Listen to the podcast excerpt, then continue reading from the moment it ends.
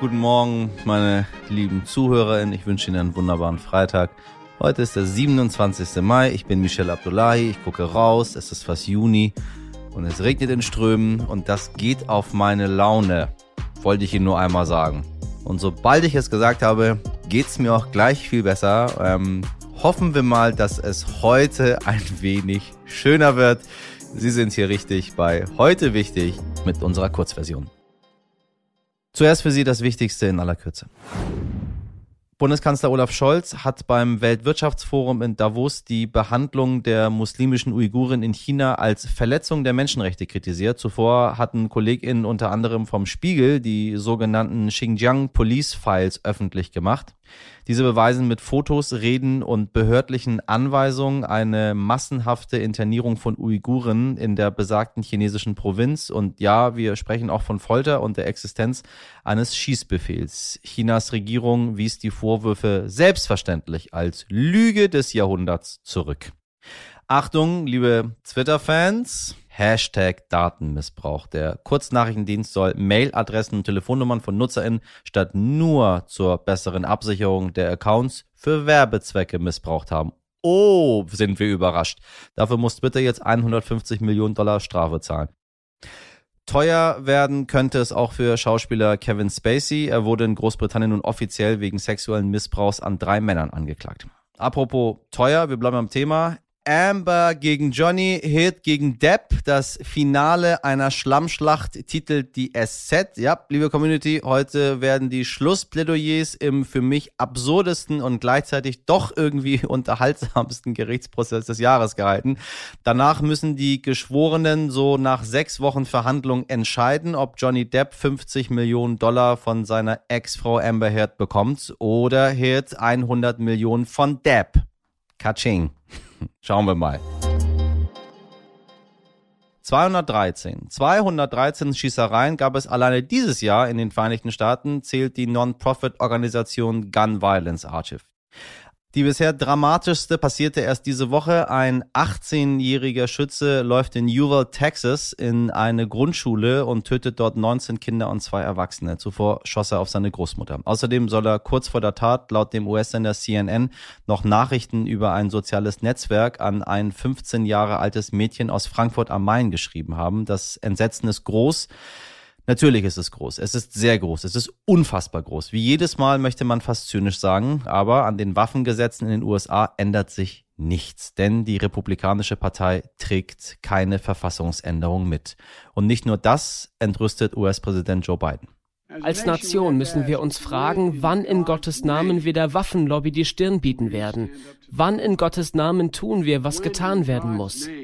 Ja, die Macht der NRA, der Waffenlobby namens National Rifle Organization, ist schlicht zu groß und für mich hat es einen verdammt bitteren Beigeschmack, dass die NRA ab heute bis Sonntag wie geplant ihre Jahresversammlung in Houston abhält, so als wäre es egal, dass gerade erst kleine Schulkinder erschossen wurden. Das ist wahrhaftiger Zynismus. Und ja, auf solchen Veranstaltungen schütteln Menschen wie der Ex-Präsident Donald Trump oder der texanische Gouverneur Ted Cruz die Hände von WaffenlobbyistInnen, mal davon abgesehen, dass Trump auch eine Rede halten wird. Mehr weiß mein Kollege Christopher Wittig. Er ist unser neuer Korrespondent in Washington DC und Leiter des RTL NTV Studios in Washington. Christopher, wird der schreckliche Amoklauf in Texas dort irgendeine Rolle spielen?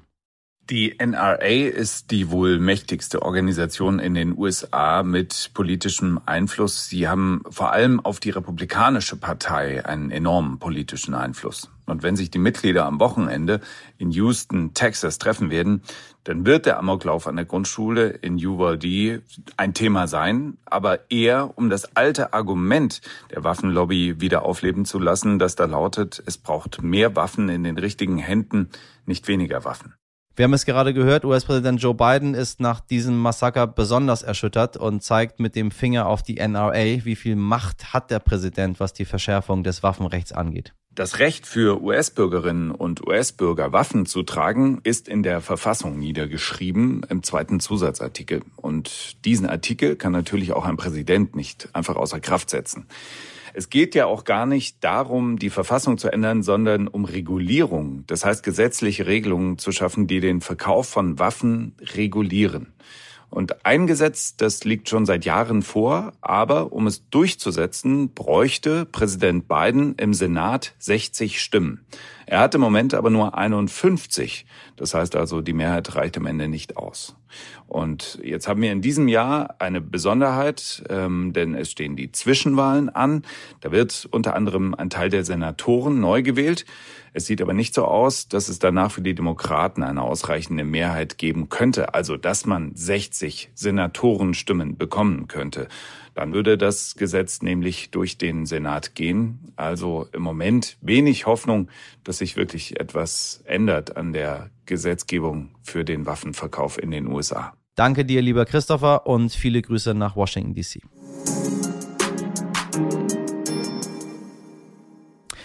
Gebildete Menschen sind automatisch auch tolerantere Menschen. Äh, nein, sagt Kulturanthropologin Frances Sieg. Ganz im Gegenteil. Es sollen vor allem BildungsbürgerInnen sein, die andere Menschen ausgrenzen würden, und zwar aufgrund ihrer gesellschaftlichen Klasse. Dazu gehört zum Beispiel der Schulabschluss, ein mögliches Erbe oder auch die berufliche Situation. Was klingt wie aus einem Jane Austen-Roman, ist leider auch heute noch fester Bestandteil unserer Gesellschaft. Und das hat ganz konkrete Folgen. Aufgepasst. Studien aus dem letzten Jahr zeigten zum Beispiel, Achtung, von 100 Kindern von AkademikerInnen fangen 79 an zu studieren, 64 schaffen den Bachelorabschluss und 6 vollenden sogar ihre Promotion. Also 100 Kinder, 79 studieren, 64 machen ihren Abschluss und 6 promovieren. Um das mit Kindern von ArbeiterInnen mal zu vergleichen, 100 von denen, die wir eben gerade haben, fangen nur 27 an zu studieren und zwei vollenden eine Promotion als höchsten Abschluss. Der Unterschied ist also ganz schön erheblich. Mein heutiger Gast, Francis Sieg, kann dazu aus dem Nähkästchen plaudern, denn Francis ist in einem Hartz-IV-Haushalt aufgewachsen und gehört zu diesen zwei Kindern, die am Ende trotzdem promoviert haben.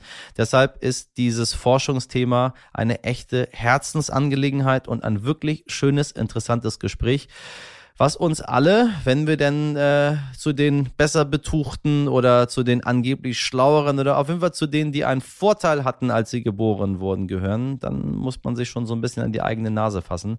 Wobei eigene Nase fassen reicht da ehrlich gesagt nicht aus. Hören Sie mal selber genau hin. Hallo Francis, ich grüße dich. Hallo. Gebildete Menschen sind automatisch auch tolerante Menschen. Stimmt nicht, ne? Nee, nicht unbedingt. Wir haben das Phänomen des, des Klassismus. Kannst du uns mal erklären, was du unter Klassismus verstehst? Ja, Klassismus ist eine Diskriminierungsform. Viele kennen ja wahrscheinlich Sexismus oder Rassismus.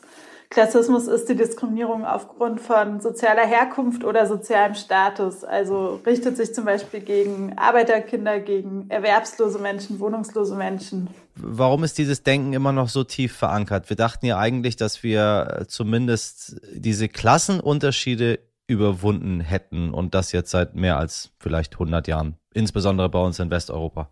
Mhm.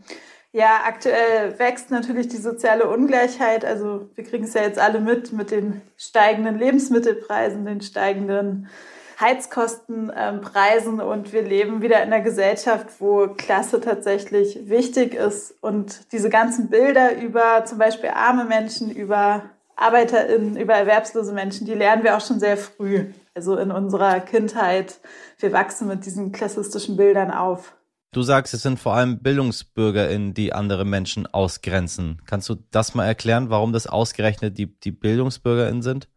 Ich würde eigentlich sagen, alle Menschen, also viele Menschen ähm, sind klassistisch. Es gibt natürlich so einen bildungsbürgerlichen Klassismus gegen Menschen, die nicht ähm, studiert haben, die vielleicht als ArbeiterInnen arbeiten. Das, das ist ja jetzt in der aktuellen Debatte häufig der Fall, wenn dann gesagt wird, ähm, arme Menschen wüssten nicht, ähm, wie man sich umweltpolitisch engagiert, aber es gibt natürlich auch Klassismus in allen sozialen Schichten. Also zum Beispiel der Hass gegen Menschen, die Sozialleistung beziehen oder gegen wohnungslose Menschen, der ist auch in, in allen Klassen verbreitet. Woher kommt das? Also es hat natürlich mit der Geschichte zu tun. Im Nationalsozialismus gab es ja den schwarzen Winkel, unter dem sogenannte asoziale Menschen verfolgt und auch ermordet wurden. Und das waren dann zum Beispiel BettlerInnen, SexarbeiterInnen, Heimkinder, Und diesen Begriff Asi, den kennen wir ja auch noch heute, ja. oder auch Arbeitsscheu, das sind ja Begriffe, die aus dem Nationalsozialismus stammen. Und für diese Opfergruppe gibt es auch gar keine Gedenkstätte. Und diese ja. Verfolgung wurde auch nicht so viel aufgearbeitet. Also ich glaube, das ist ein Grund, dass diese Bilder immer noch präsent sind.